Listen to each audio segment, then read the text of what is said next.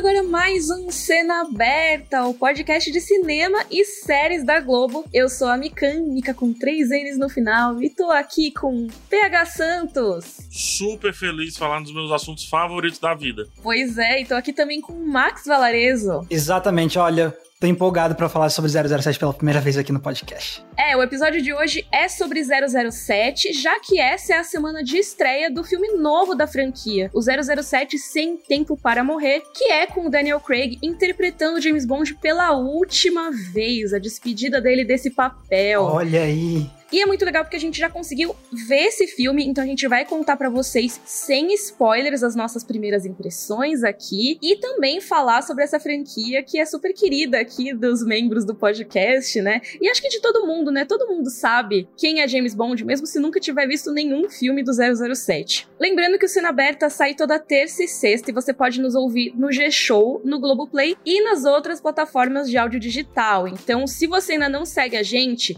segue em todas as plataformas plataformas. E vamos começar, pessoal, pelo primeira fila, para depois falar de James Bond? Bora. Eu já tô sentadinho aqui.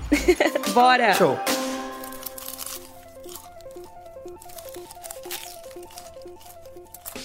Estamos aqui na nossa primeira fila para falar das principais estreias desses últimos dias e dos próximos aí do final de semana. Vamos começar pelo cinema, pessoal? Bora. Por favor.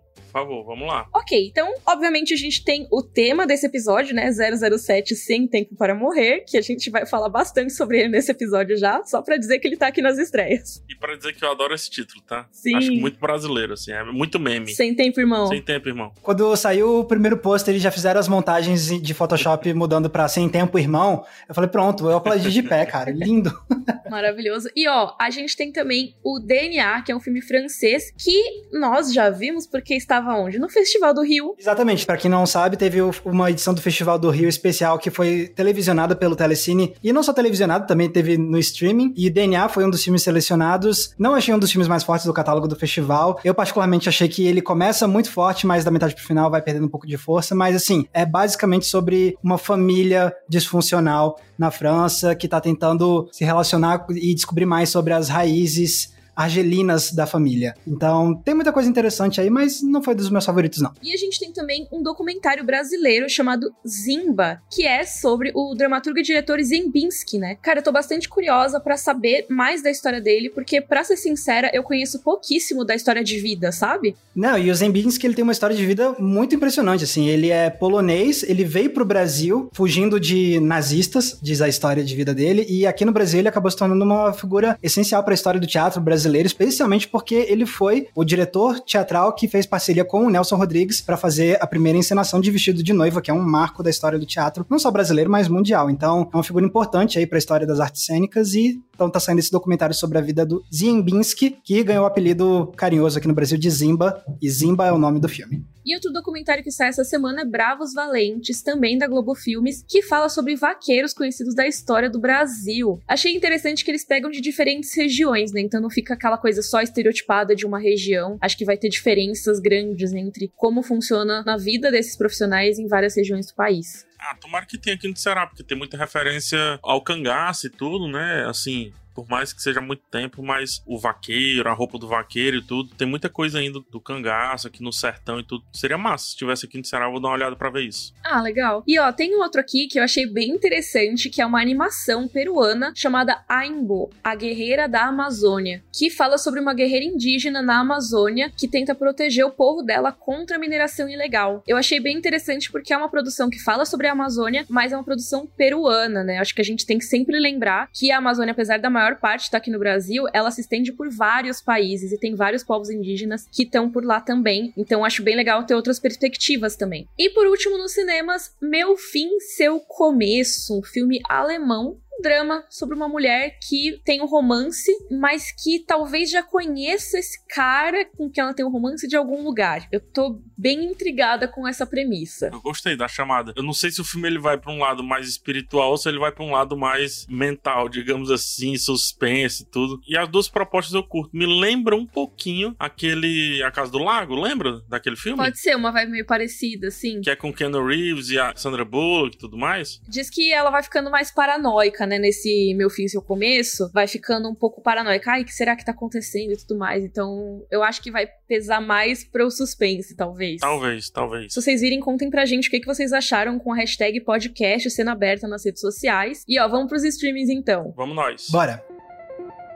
Netflix, pessoal, tem uma que eu acho que é a cara desse podcast, que é Clichês de Hollywood, o cinema como você sempre viu. Melhor título, inclusive.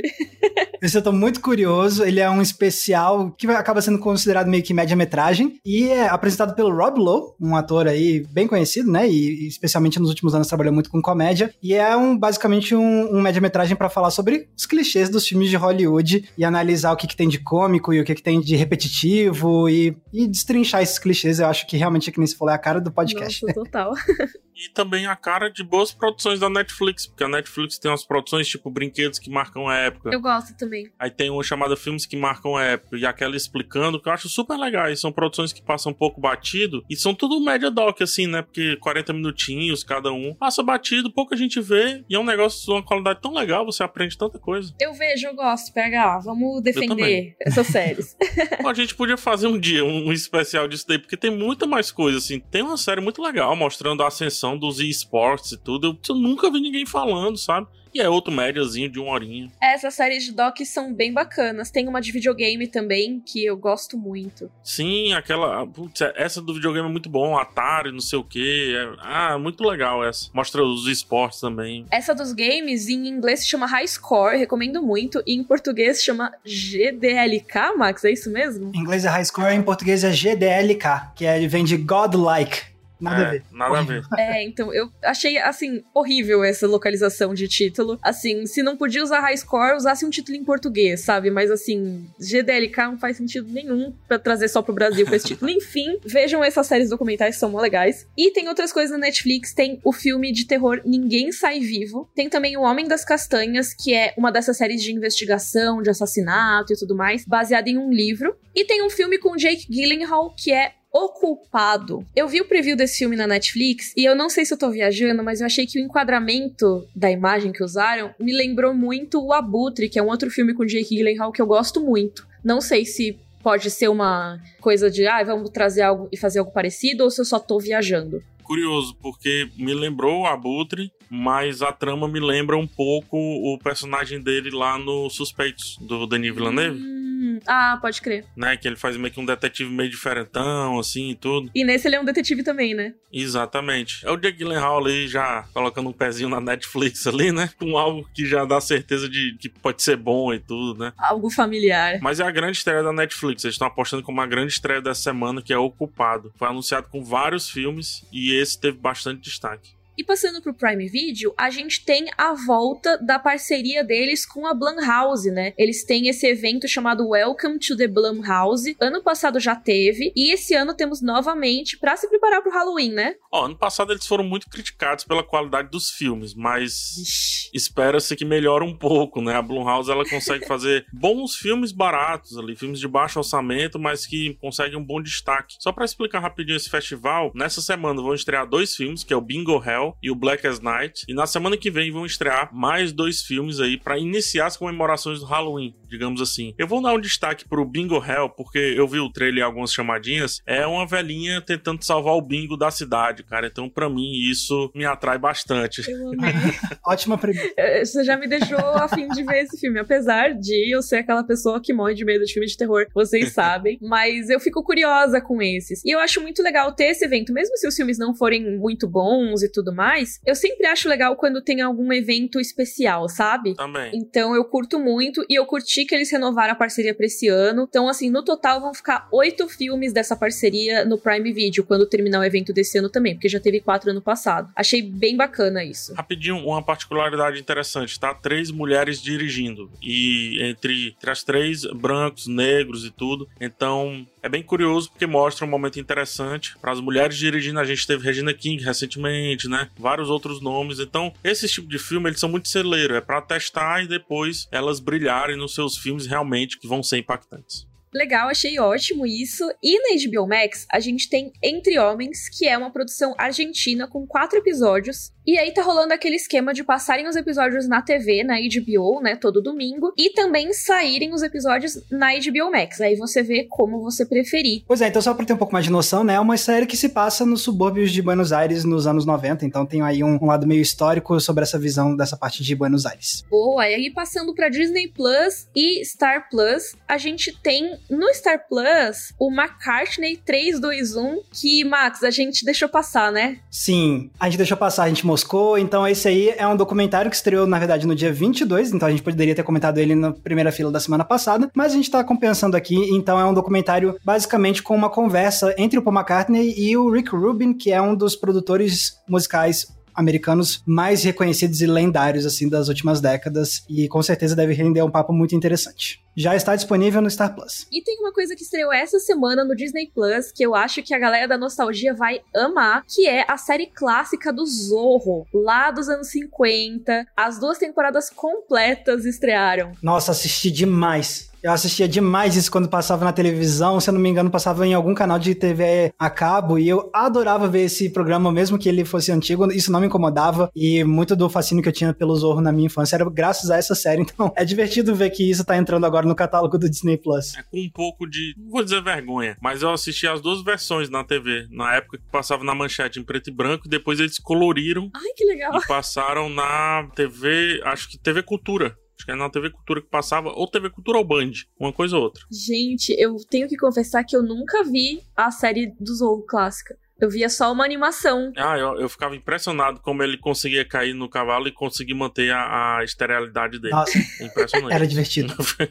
Isso me pegava. E por último, Apple TV Plus, a gente tem um talk show novo do Jon Stewart, né, Max? Exatamente, se chama The Problem with Jon Stewart. Jon Stewart é um dos apresentadores de talk show mais renomados aí das últimas décadas. Ele tinha um programa muito premiado, assim, ele tinha um programa brilhante no Comedy Central que comentava as notícias de forma satírica. E além de ser muito engraçado, o Jon Stewart é um cara que traz comentários muito perspicazes e críticas, assim, certeiras, digamos assim. É empolgante ver que ele tá com um programa novo aí, então eu, eu provavelmente vou acabar assistindo. Engraçado, esse é um formato que não pega muito aqui no Brasil, né? De notícias satíricas, é. Esse tipo de talk show, às vezes meio sketch satírico e tudo, não pega muito aqui. É uma pena, porque tem tanta coisa boa. Apesar de que no YouTube estão aparecendo agora vários canais que estão legendando trechos, sabe, desses programas. Eu acho que pode pegar nos próximos anos. Eu acho que sim. Eu sou meio viciada em ver o John Oliver, né? O Last Week Tonight. É o mais popular hoje em dia. E ele tem saído na HBO Max. Então, assim. Curto muito. Inclusive tem legendas, né? Então acho que é uma possibilidade de dar uma popularizada mais assim. E aí, talk show, conversinha. Não quero mais conversinha, eu quero falar de 007.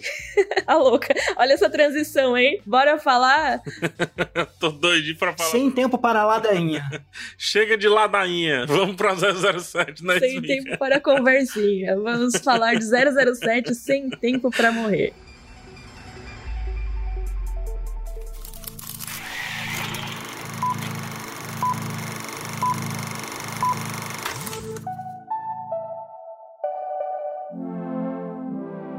love Vamos falar então de 007 Sem Tempo para Morrer, novo filme, despedida de Daniel Craig do papel de James Bond. Uma despedida de respeito, já digo isso, essa já é a minha primeira impressão.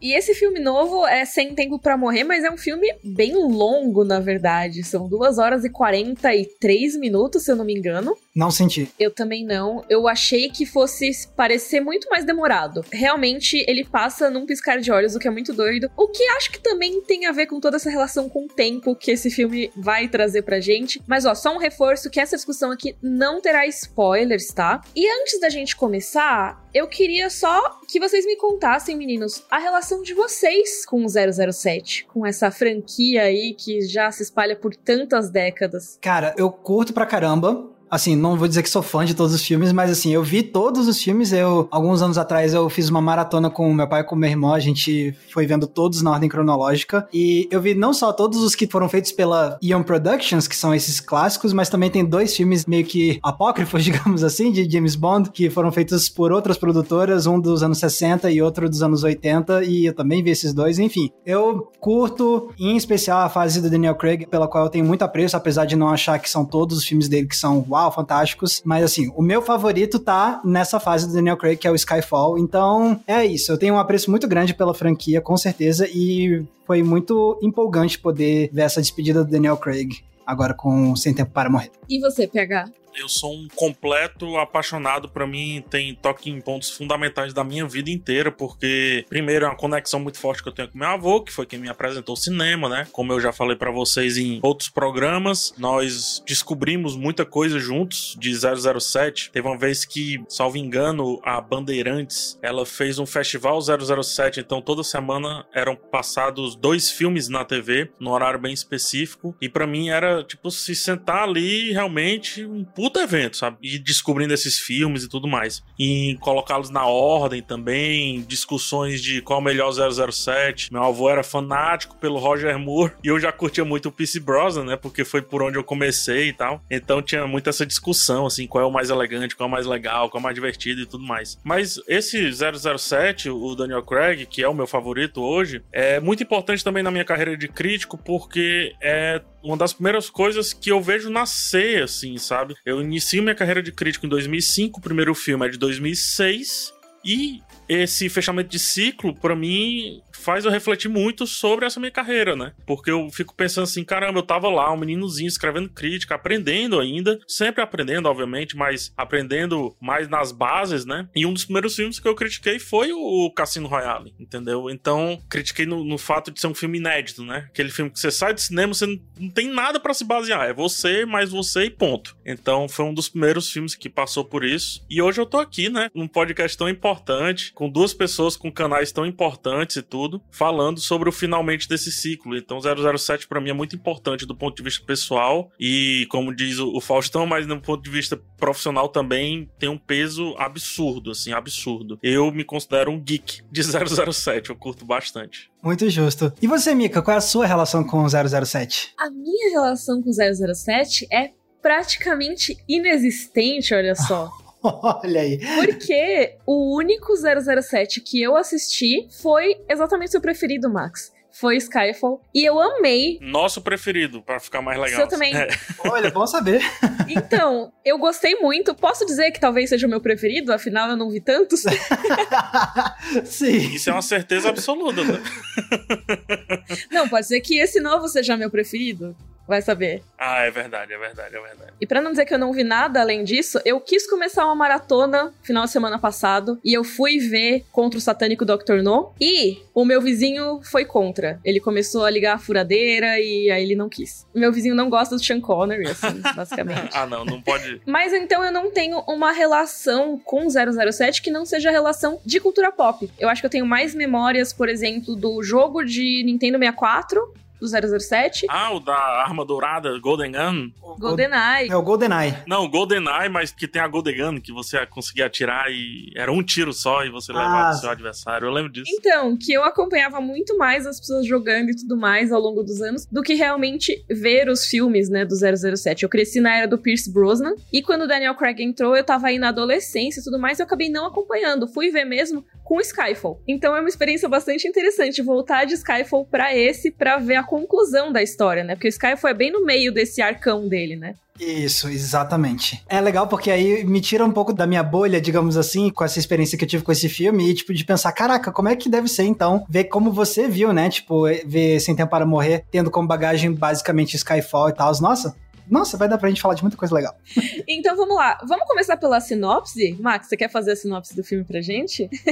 então, o 007 Sem Tempo para Morrer, é como a gente tava falando, é o filme de despedida do Daniel Craig. É uma continuação direta do que a gente viu no filme passado, o Spectre. Inclusive, já vou dar a dica aí. Se você viu, mas não lembra muito do que aconteceu no filme passado, dá uma procurada numa sinopse do que aconteceu no filme passado que vai te ajudar, porque muito, muito do que é construído aqui nesse filme é baseado no que veio antes. Mas assim, eu também não acho que você necessariamente não vai entender nada se você não vê outro filme. Porque a história também tem um, um ar de ser autocontida e você vai conseguir acompanhar a história meio se você chegar meio que às cegas, de qualquer forma. Mas enfim, então a gente tem o, a volta do James Bond aí numa nova missão que vai pegar, que nem eu falei, muita coisa do que veio de antes, vai trazer vilões retornando, vai trazer personagens que abalaram o coração do James Bond, digamos assim, nos capítulos anteriores, e vai colocar ele contra um novo vilão, uma nova ameaça ameaça em escala mundial. Então é uma sinopse que, na verdade, remete a muitos outros filmes de, de James Bond, mas não se deixe enganar. Tem muita coisa única nesse filme, com certeza. Olha, eu concordo muito que fez falta ter visto 007 contra o Spectre, viu? Fiquei pensando muito sobre isso. Eu minimizo bastante esse lance da Spectre porque hoje a gente está muito acostumado com todos os filmes de investigação terem aquela rede meio Hydra, entendeu? Eu tô até trazendo um exemplo da Marvel. Então, para quem teve essa preocupação da Mika, cara, encaixa nesses arquétipos, posso assim dizer, de grandes corporações contra as outras grandes corporações de investigação, tipo Spectre, Hydra, tem a do Jason Bourne, absolutamente todos têm. Então, pode minimizar dessa maneira que eu acho que funciona. Não, isso com certeza, mas não foi isso que me fez falta. Para mim, o que fez falta foi a relação do James Bond com algumas pessoas que, presumo eu,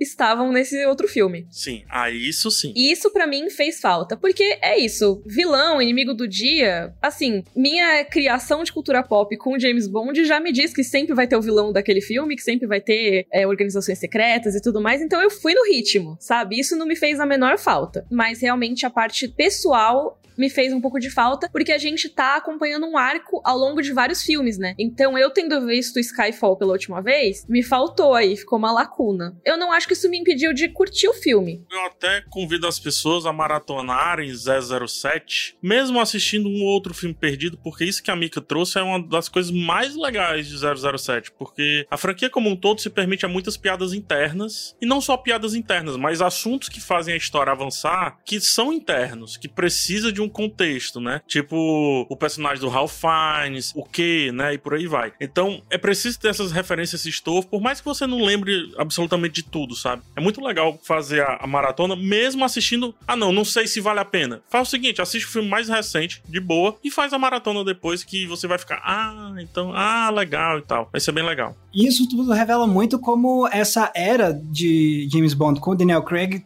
trouxe uma perspectiva diferente, uma, uma, proposta diferente de contar a história desse 007, porque era aquele negócio, durante décadas e décadas a gente estava acostumado a não ter uma ideia muito grande de continuidade. Você vai ter alguns filmes ali lá na, na, era clássica que vai ter uma continuidadezinha mínima, mas assim, quando chegou a era do Daniel Craig, eles falaram, não, a gente vai contar aqui, vai ter histórias autocontidas, mas uma coisa vai levar a outra, então você tem uma ideia de consequências, né, e que fazem a era do Daniel Craig ser muito distinta por conta dessa proposta de, sim, a gente quer contar uma evolução do personagem. Então é que nem o Pegar falou assim, se você... Eu fui ver o Daniel Craig no cinema estreando com o Cassino Royale e eu lembro que eu adorei o filme e continuo achando que o Cassino Royale com o Daniel Craig é um dos melhores filmes de James Bond também. Eu acho o segundo melhor. e aí você pegar e passar os anos e, e, lembrar, caraca, lá naquele primeiro filme aconteceu tal coisa e que, tipo, nos primeiros cinco minutos desse novo filme faz referência a uma coisa muito importante que aconteceu nesse Cassino Royale. Então, é um filme que logo do começo já fala assim, olha, a gente tá, sim, dando uma continuidade e não só isso, a gente, o filme se propõe desde o começo já com algumas dicas, a mostrar que aqui é um filme que a gente está se propondo a ser um capítulo final de uma trajetória, digamos assim. E de um estilo também. Uhum. Eu penso que o filme ele bota esse ponto final aí na carreira do Daniel Craig com relação a James Bond, 007, melhor dizendo, e também algumas coisas de 007 sabe? Da franquia como um todo. Assim como Skyfall fez algumas passagens de bastão muito bem feitas, o Skyfall a gente elogia muito, fã do 007 principalmente, porque ele é um filme que consegue referenciar absolutamente todos os filmes de 007 e ainda faz algumas passagens de bastão que a gente pensou que nunca veria. Fora isso, tem toda a qualidade de direção e etc. Mas esse daqui ele também coloca alguns pontos finais, do tipo, não, isso aqui não vai ser uma passagem de bastão, isso aqui vai ser um ponto final. É, eu concordo. Deu essa impressão mesmo. E eu acho que o próprio discurso do filme fala muito sobre mudanças no mundo, mudanças nas pessoas e tudo mais. E isso se reflete Total. a essa mudança do James Bond nas telas que vai ter a partir de agora, né? Não, com certeza. E, e aquele negócio, assim, eu, é um filme que, que nem o PH falou, uma das coisas que eu gostei muito, que faz Skyfall ser especial, é justamente esse equilíbrio entre honrar o legado e propor algo novo. E a gente vê muito desse equilíbrio aqui, talvez não tão bem equilibrado quanto em Skyfall, mas assim, uma das coisas que a era Daniel Craig fez de diferente e que aqui, para mim, chega no ápice, é como eles trabalham a vulnerabilidade do, do personagem. Lá no Cassino Royale, foi a primeira vez que a gente viu um relance um pouco mais humano, digamos assim, de como é ele em termos de emoção. Mentira, a gente já teve em filmes como A Serviço Secreto de Sua Majestade com George Lazenby, é um filme que veio antes e que é clássico e que tem muito desse lado emotivo do James Bond, a gente vê um lado mais vulnerável dele, mas isso se perdeu meio que assim com as outras eras. E aí veio a era do Daniel Craig e retomou isso de tipo, a gente vai mostrar o James Bond se apaixonando, a gente vai mostrar o James Bond realmente criando laços de amizade com outras pessoas e a gente vai ver como isso vai afetar o restante da vida dele. E aí esse filme novo pega isso e eleva uma nova, a um nível diferente de vulnerabilidade do personagem e que não fica ruim, é, nem descaracteriza, muito pelo contrário, assim, parece que é só uma evolução natural e que carrega o filme inteiro e que faz o filme ser tão diferente.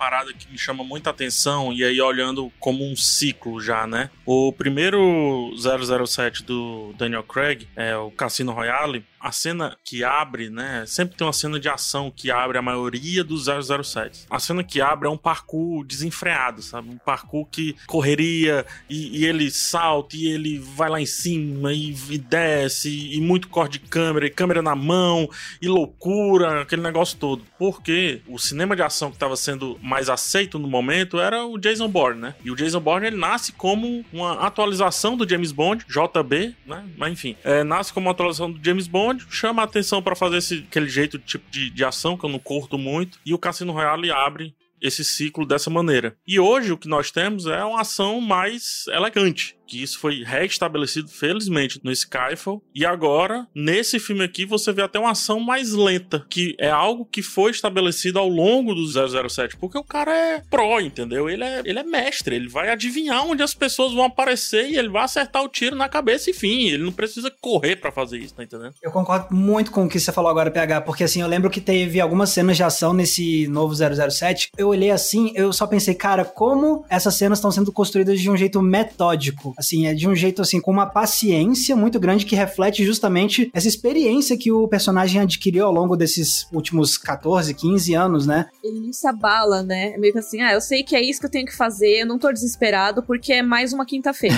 que na verdade sempre foi o clássico do James Bond, né? E acho que por isso também teve muita gente que estranhou quando ele estreou no papel lá com Cassino Royale, porque era uma ação, era um James Bond que ele se atrapalhava e ele, tipo, fazia umas cagadas, e ele errava e ele ficava com medo, ele ficava meio desesperado. Então, também veio daí essa ideia da vulnerabilidade, e mas é exatamente o que você falou, é como se agora a gente estivesse vendo a culminação, e sem contar que Cassino Royale surgiu de fato com a proposta de ser uma história de origem pro 007. A gente tava vendo a primeira missão dele como um 007 em Cassino Royale. E aí a gente chega agora nesse novo filme, e aí você vê que a forma como ele se porta, como ele luta, como ele planeja as coisas é muito diferente do que era lá no Cassino Royale, é tipo realmente muito muito instigante ver essa evolução. Cara, uma coisa que eu gostei muito, assim, acho que falando em cima do que vocês trouxeram, realmente dá para ver que ele, como agente, amadureceu muito, né? Então, assim, a parte da ação evoluiu e as cenas também acompanharam isso. E, ao mesmo tempo, a parte da vulnerabilidade é um amadurecimento emocional, né? Na minha opinião. Nesse filme mesmo, a gente vê a diferença, até falando de masculinidade mesmo, de como ele tá no começo do filme e como ele tá pro meio e pro final. A forma como ele age, como ele se coloca como homem em vários momentos. Como ele se importa.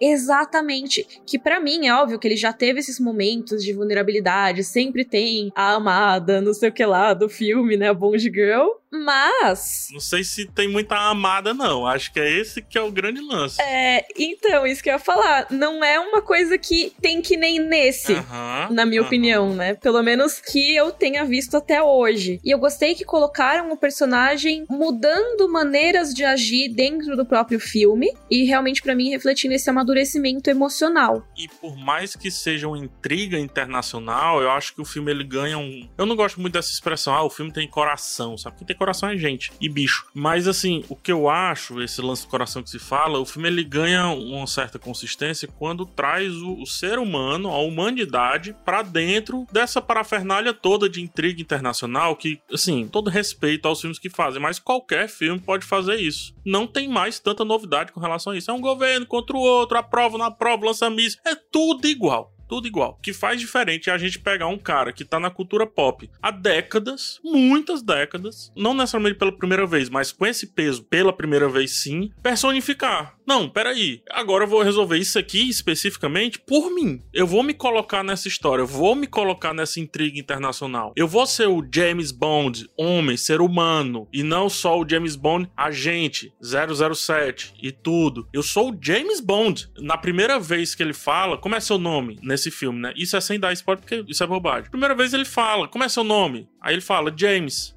O que é que a gente espera? Que ele mesmo responda, James Bond. Só que o cara tem que perguntar, James o que, meu filho? Aí ele, ah, tá, James Bond. Ou seja, para ele, nesse filme, ele é James, entendeu? É James, é o James, é James, é tudo, tudo bom, James. E não só pra ele, né, PH? Pra todo mundo ao redor. Praticamente todo mundo Sim. chama ele de James. Poucas chamam de Bond, inclusive, né? Tem muito a ver, óbvio, com ele estar tá afastado do contexto ali do MI6 e tudo mais, mas também com essa coisa de ele se colocar mais como ele e não como 007 que são coisas diferentes. E esse filme trabalha muito bem para mim essas duas identidades separadas do mesmo homem, o que eu acho muito bacana. E isso servindo também à franquia como um todo. Porque tem muita gente que não entende que 007 é um título, é tipo um cargo, sabe? Tipo, diretor financeiro. Pronto. Sim. Quase a mesma coisa, entendeu? E aí tem gente que acha que diretor financeiro só pode ser a mesma pessoa que tem um nome específico. É como se você trabalhasse numa empresa, o diretor financeiro fosse Carlos. E não pudesse ter outra pessoa como diretor financeiro substituindo o Carlos que não fosse também um Carlos. Quem entendeu, entendeu. Sim, eu amei isso. Uma coisa que o PH tava falando sobre, ah, porque tem o lado do James Bond humano e tem a, o outro lado que é tipo, ah, intriga internacional, a ameaça, não sei o quê. Pegando esse lado já da ameaça internacional, não sei o quê, ela tem uma cara clássica de James Bond, mas porém, aí já é quando o filme começa a perder um pouco do brilho na minha opinião, que isso tudo culpa de Skyfall, viu? Porque Skyfall, de novo, é, é, aquele equilíbrio muito bom, muito bom entre como a ameaça internacional e de grande escala se relaciona intimamente com a trajetória do James Bond como pessoa. Como o Javier Bardem é foda pra caramba, fala assim também. Exatamente. é isso. o problema, eu acho, é que Skyfall não tinha o direito de ser tão bom assim. A série e a era Daniel Craig já mostrou como isso é possível de ser feito, esse equilíbrio, e eu sinto que esse novo filme tentou dar uma amarrada nesses lados, assim, da ameaça também tem um lado muito grande de relação com o lado pessoal, mas assim, para mim já não foi um casamento tão feliz assim. Me pareceu já com algumas escolhas meio forçadinhas, assim. Mas enfim. Para mim, por dois atos, sim mas existem dois terceiros atos e isso para mim é um erro. Quando eu digo dois terceiros atos, não é que tem um ato atrás do outro, é que no terceiro ato tem dois filmes acontecendo. Tem um filme que é o do James Bond e tem um filme do 007. O filme do é James Bond, é. nesse terceiro ato, é muito bom e eu chorei. O filme do 007 eu disse, só isso? Pois é. Você vendeu é. toda essa pretensão para só Exato. isso? Para isso, né? É. E aí faltou o quê? Faltou realmente isso que o Max falou perfeitamente. Faltou só aquele clipe pra ser um filme do 007 James Bond. Esse filme poderia ser James Bond, Sem Tempo para Morrer, e aí não teria esse problema. Mas ainda assim, é um filme do 007, quer queira, quer não. E faltou um pouquinho no final, um pouquinho de coragem para dar mais destaque para um ou outro personagem que tá aí no filme. Eu acho que realmente a parte agente secreto, a parte missão, a parte vamos salvar o mundo, faltou um pouquinho nesse final. E eu vou falar uma coisa que é de novo, né? Javier Bardem, porque você é tão bom, né? Mas faltou algo no vilão desse faltou filme. muita coisa, na minha opinião. assim, eu acho que ele não teve graça. E talvez as pessoas que assistirem discordem de mim. Mas eu realmente achei ele muito qualquer coisa. Eu tava esperando muito mais. Ah, você tá pegando muito leve, assim. Eu sou um crítico feroz da carreira do Remy Malek. Não gosto dele no Mr. Robot. Não gosto também dele no Bohemian Rhapsody. Eu acho que um ator, e aí pegando uma frase do Jack Nicholson, tá? Não sou eu que tô dizendo isso. Foi uma frase do Jack Nicholson e o Aaron Sorkin trouxe essa fala na masterclass dele. Você sabe que o ator é muito bom mesmo mesmo quando ele não precisa se camuflar de outra coisa e você esquece que o cara é o cara. O Remy Malek, ele sempre tá tentando fugir dele mesmo e ele acaba dando a volta, entregando ele mesmo com crazy eyes, entendeu? Sim, os crazy eyes sempre estão lá. Ai, meu Deus. Eu acho isso muito pouco. Eu acho isso muito pouco pra atuação e para ser um vilão de 007, eu acho isso, desculpa, pífio. A minha opinião é que o vilão do Remy Malek, a construção dele é pífia. Aí você lembra de Javier Bardem, e do próprio Christopher Waltz, que é um vilão mais ou menos, mas que ainda assim está muito acima do Remy Malek. Trazer o Christopher Waltz para dentro desse filme é quase carimbar na cara do Remy Malek que tem coisa melhor, por mais que não seja tão boa Nossa, assim. PH, concordo muito. Os fãs do Remy Malek vão bater na gente, assim. Não, vão bater em mim, pode vir em mim, já estão batendo. Eles dois não tem nada a ver com isso, foi o que falei. Mas assim, realmente, eu acho que ele, como vilão, deixou a desejar. E o vilão em si, o personagem vilão, podia ser o Javier Bardem no lugar, sabe? Eu acho que o personagem ainda não ia ser muito legal legal, porque falta algo que me faça engajar de verdade com ele, assim. A desculpa que eles dão para integrar ele à trama do filme, para mim foi fraca. Para mim faltou. Eu acho que eu sei o que é que faltou aí. Fala demais e mostra de menos, sabe? E fica falando, ah, eu, tenho essa dor, eu tenho isso, eu tenho aquilo. Eu sei que na vida isso é assim. A gente não tem como na vida acessar um arquivo de uma pessoa para saber mesmo, ah, foi assim mesmo. Mas no filme a gente tem como acessar esse arquivo. Eu acho que esse arquivo deveria ser muito forte pra gente entender uma motivação tão grande como esse cara tem. É, pois é, achei meio raso, assim. Bem, bem raso, eu concordo. O que é uma pena, porque, que nem o PH falou, já no filme passado, o Spectre, que é um dos mais fracos dessa era do Daniel Craig, também, tipo, deu para ver que eles quiseram fazer algo interessante com o vilão, mas também decepcionou. Aí você ter dois filmes seguidos com decepções de vilões e tudo mais, então é uma das partes que mais me decepciona no, no novo 007, com certeza. Mas aí, agora, falando do tempo de duração aí do filme, a gente comentou que o filme tem duas 2 horas e 40 e que passou rápido para nós três. Eu fiquei muito feliz com isso, porque realmente quando eu fui, sabendo da duração, pensei, nossa, ferrou, sabe? Se esse filme não for legal, eu vou ficar muito assim, socorro, tô aqui três horas nesse cinema. E não, ele passou realmente muito rápido. Ele passa por muita coisa. Tem vários momentos ali que você pensa, ah, ok, isso aqui vai ser a parte principal. E não, aquilo foi só a construção, foi só o primeiro ato. É, exatamente. Ó, oh, Mika, e eu vou te dizer, viu, Mika, quando você for fazer sua maratona dos filmes mais antigos, vai ter filme de 007 com 40 minutos a menos do que esse e que você vai sentir como se tivesse duas horas a mais do que E eu já peço desculpas por quem for passar por isso também, mas vai acontecer mesmo. eu fiquei com a impressão, Mika, assim, eu, foi a primeira coisa que eu pensei, sabe? Primeiro foi aquele já, acabou. E eu disse, Putz, bicho, tirando esse finalmente, porque eu não quero passar minha vida toda chorando, e eu chorei bastante nesse final, eu ficaria nesse filme uns três dias fácil aqui, sentado. Vou ali, bebo uma água, volto, tá rolando o filme. Porque tem muita coisa legal. E eu acho que isso é muito a mão do Fukunaga, né? O diretor e também roteirista. O Fukunaga, ele fez isso também no True Detective. O True Detective é uma série muito cadenciada, lenta para muita gente, mas quando eu disse, me dá mais 10 horas aí que eu fico aqui, tá de boa. Sem pressa, eu não tô com pressa, meu coração tá no ritmo lá em cima eu tô de boa, tô num ritmo perfeito, recebendo todas as sete pistas e também o texto. Tá ótimo. Perfeito isso. Exatamente. E eu acho que os primeiros, sei lá, 10 minutos do filme, assim, já refletem muito bem como o restante da duração vai acontecer, porque você tem. A gente tá falando tanto, né, sobre essa questão do James Bond versus o 007, né? O humano contra o agente. E o filme consegue manter. Eu, pelo menos, senti que ele foi prendendo minha atenção justamente por conta de como ele vai costurando uma coisa na outra. E os primeiros, sei lá, 5, 10 minutos do filme já são perfeitamente isso. É tipo, é muito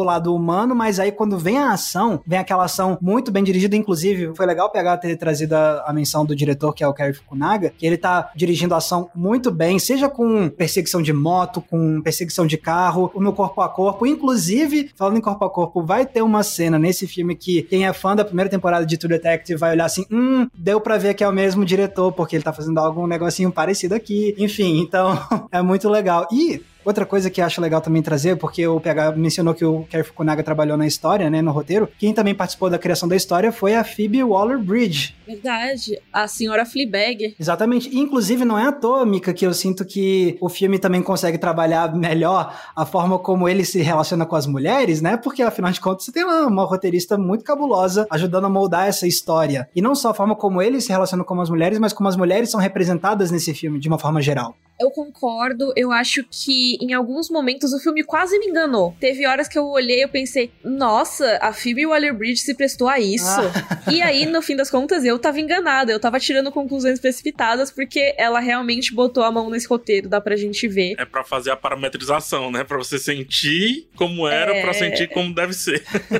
Legal isso. Uma coisa que vocês tinham comentado do ritmo do filme, eu realmente concordo. Eu acho que ele vai alternando muito bem essas fases. Talvez mais pro final, talvez pela fraqueza do enredo 007 do final, talvez isso tenha ficado um pouquinho mais desbalanceado na minha opinião, mas deu destaque pra parte pessoal e para mim tudo bem, sabe? Não tem problema. Mas uma coisa que eu acho legal de destacar, que o PH comentou que ele moraria no filme, que ele ficaria três dias nele, é que eu acho isso muito bacana, que o Fukunaga, ele tem desapego. Tem muitas cenas ali que poderiam durar mais tempo, se ele quisesse. Tem missões que são muito legais, que o conceito é bacana, que você poderia ficar mais tempo lá, cenas de fuga que dariam. Daria um filme só. É, exatamente. Às vezes você poderia passar o terceiro ato de um filme todo em alguma das coisas que duraram 20 minutos nesse filme. E eu acho muito legal que ele soube desapegar, ele soube parar na hora certa para partir para a próxima coisa, e é por isso que esse filme tem quase 3 horas e pareceu que tinha uma hora e meia. Gostei muito dessa perspectiva, Mika, que realmente eu não tinha parado para pensar sobre esse lado do desapego e para mim faz todo sentido. E acho que faz todo sentido com o resto do filme narrativamente, assim, ah, né? Sim, de sim. deixar as coisas para trás. sim. Exatamente, o nome do filme, né? A conclusão que se dá relacionada a tempo e por aí vai. Caraca, olha isso. Sem tempo para morrer. E ele é um filme longo que pega as cenas e corta na hora certinha e não se estende demais. Ao mesmo tempo, no filme, a gente tem toda uma discussão de ter todo o tempo do mundo, de uhum. aproveitar o tempo que se tem. E eu acho que essas cenas curtas, porém muito eficazes que tem nesse filme, elas são uma tradução muito boa disso, porque o ritmo delas é menos acelerado. Lindo. Então, olha só que doido. Ele é acelerado pros cortes, vamos dizer assim, pro ritmo, mas as cenas em si levam seu próprio tempo. O que total reflexo do que o filme prega. Exatamente. Perfeito, você descreveu perfeitamente. É difícil de explicar mesmo, mas é isso mesmo. Assim, é difícil de pragmatizar essa explicação, mas é exatamente isso. E lembrando, Sem Tempo para Morrer é uma tradução direta de realmente No Time to Die, né? Então não é nem um aportuguesamento que faz a gente pensar o filme de uma maneira diferente. Não, eles pensaram o filme para ser exatamente isso que a Mika tá falando. É complexo de explicar. Você sente isso. Você não tem como desenhar isso. Você sentiu essa parada. Fim, ponto. É muito legal legal isso, Mico. Muito legal. Já vou aqui na minha crítica escrever um parágrafo a mais. Muito obrigado, Mico. Ah, lá. Olha aí, abre o olho. Mas é assim, então, só para fazer meio que a minha conclusão sobre o filme, assim, beleza, ele tem seus problemas, como a gente já apontou, mas no geral eu acho que é um filme que conseguiu entender muito bem a sua proposta de ser uma conclusão para um arco, um adeus de um ator para um papel super importante, mas e que ao mesmo tempo que ele considera importante também, né, Max, assim, porque Exatamente. E que ainda por cima consegue deixar a gente muito empolgado para ver para qual direção essa franquia vai daqui em diante, assim, de um jeito que eu acho que outras trocas de eras não necessariamente foram tão empolgantes quanto essa que a gente vai viver agora vai ser. Um grande destaque que eu dou, e não só ao Sem Tempo para Morrer, mas a todos os filmes do Daniel Craig, inclusive os filmes ruins dele, que inclusive eu acho que é 8 ou 80 os filmes. Não sei se vocês sentem isso, mas ou é o melhor ou tá ali no rastro dos piores, mas enfim. Cara, a era do Daniel Craig é tipo, na minha opinião, é um filme excelente e um filme péssimo, um filme excelente e é. um filme péssimo, um filme bom, tipo, alternando. Cassino Royale, brilhante. Quanto of Solace, ok, um filme de ação qualquer, pode tirar até o James Bond dali que funciona. E assim vai sucessivamente. Mas uma coisa não dá para reclamar, o texto geral de toda essa subfranquia Daniel Craig dentro do 007 é como ele lê o momento. E esse filme ele leu muito bem o momento, todo esse lance da ameaça, do DNA, ele até cita uma palavra que eu acho que vai ser. É um pouquinho de futurologia. Ele cita uma palavra em inglês que é smart blood, né? Fica com isso na cabeça, porque eu acho que daqui a pouco a gente vai falar sobre isso também. E 007 geralmente foi assim, né? Tentando adiantar tecnologias, etc. Mas esses filmes do Daniel Craig, eles leem muito bem o momento e eles escutam as pessoas, eles escutam as teoriazinhas, eles escutam os memes, eles escutam isso e transforma isso numa parada que você dá uma risadinha de lado, porque você entende a piada interna, mas ao mesmo tempo funciona pro filme. Você diz: caraca, fizeram isso mesmo, que massa. Não ficar alheio ao mundo, eu gosto muito disso, sabe? Eu não, não curto. Parece que o mundo tá existindo de um lado e o cinema tá existindo do outro, a arte tá existindo do outro, e não é, né? Nunca foi e nunca deve ser, do meu ponto de vista. Mas o grande destaque que eu trago são frases, assim, são textos, scripts, palavras muito bem escolhidas que o filme traz, sabe? Muito bem colocadas. Tem um texto específico no momento lá, não vou dizer o que é, mas que fala somos homenzinhos, little men, não é? Somos homens. Sabe? Essa palavra, assim, quem já escreveu um roteiro, quem já escreveu um texto que vai ser público, sabe que a escolha da palavra ela tem um peso muito grande. E essas escolhas dessas palavras ao longo do filme, principalmente em diálogos diretos, no diálogo que ele tem com um personagem, depois com outro personagem, depois com outro, depois falando com outro personagem ao telefone por aí vai, você sente que cada palavra ela tinha que ser daquele jeito. Às vezes uma palavra um pouco mais agressiva, às vezes uma palavra debochada, e às vezes uma palavra sarcástica, e outras vezes uma palavra mais direta. É o que vai deixar o filme ser é, reflexivo, como é que eu posso dizer? Daqui a 10 anos a gente vai pensar o filme e ter que pensar em que época ele foi lançado. Grandes filmes de 007, para mim, funcionam assim. O que de achos era ali nos anos 80 que fez esse filme ser assim? O que de achos estava acontecendo em 2020, 2021, 2019 também, né? Que fez esse filme ser assim? Daqui a 10 anos, 2031, eu vou dizer, ah, então é porque tinha esse mundo, tinha isso, tinha aquilo, tinha aquilo outro, tem essas duas conexões, saquei. E essas palavras tinha que ter uma mulher escrevendo. 007 carecia disso.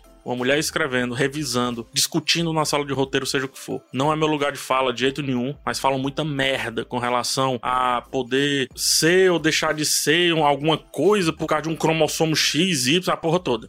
Desculpa a expressão. Mas Fala-se muito sobre isso e pensa-se muito pouco sobre isso. E o filme ele trouxe um pensamento em cima disso. Somos só homenzinhos vivendo em cima de um tempo. Só isso. Eu concordo muito, PH. Eu acho que esse filme ele discutiu muito a posição do 007 e dos seus pares na sociedade de um jeito muito interessante. Ele faz essa reflexão, né? O próprio James Bond faz essa reflexão sobre ele achar que o mundo não muda muito, na verdade, e tudo uhum. mais. Mas é o que você falou, ele é um reflexo do tempo dele, né? Ele vai ter que ser visto daqui a um tempo com Wikipédia do ano 2021 aberta, do ano 2020 e 2019 aberta, como você disse. Então, realmente, eu acho que para um filme que tá saindo agora, ele fez uma coisa bem legal, assim. E ele foi uma delícia de assistir. É um filme que eu até veria de novo, eu acho. Acho que eu curti bastante. Faz o seguinte, vê os outros filmes da era Daniel Craig e aí você revisita esse, vai ter outra visão. É verdade, vou fazer minha maratona 007. Isso. E vocês que estão nos escutando agora, esperamos que vocês tenham curtido a nossa conversa sobre esse filme. A gente tentou manter sem spoilers, acho que a gente teve sucesso, né?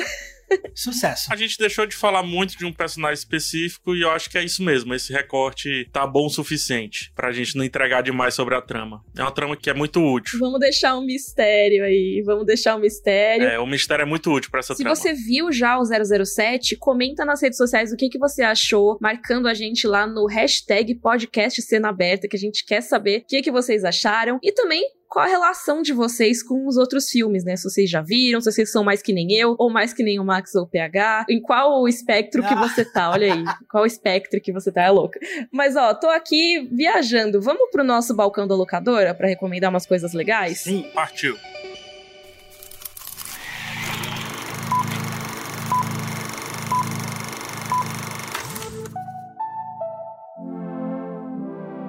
Chegamos então ao nosso balcão da locadora. Quais as recomendações de vocês? PH, você começa. Ah, eu vou começar com um dos filmes que para mim foi o mais referenciado do James Bond, que é o 007, o espião que me amava. E sim, eu vou referenciar um filme da própria franquia, porque aqui a gente tem um, o James Bond junto com a espiã russa, super sexy, mas também que tem um pouco de vez no filme, numa época que as mulheres não tinham tanta vez assim nos filmes do James Bond. E tem, acho que é uma mistura mistura muito legal do bizarro, no sentido de o que é que tá acontecendo na minha frente, e do super legal do James Bond. Então tem um carro submarino, mas ao mesmo tempo tem um cara com as mandíbulas de aço que morde um cabo de aço de um bondinho e por aí vai. Então eu vou indicar o espião que me amava, caso você dissesse assim, não, não vou fazer maratona, mas eu gostei muito desse filme aqui. Então assiste pelo menos mais um aí do Daniel Craig e assiste aí o espião que me amava, e isso também vai pro meu vovô que está no céu com certeza escutando isso aqui de alguma maneira possível. Muito bom, muito lindo.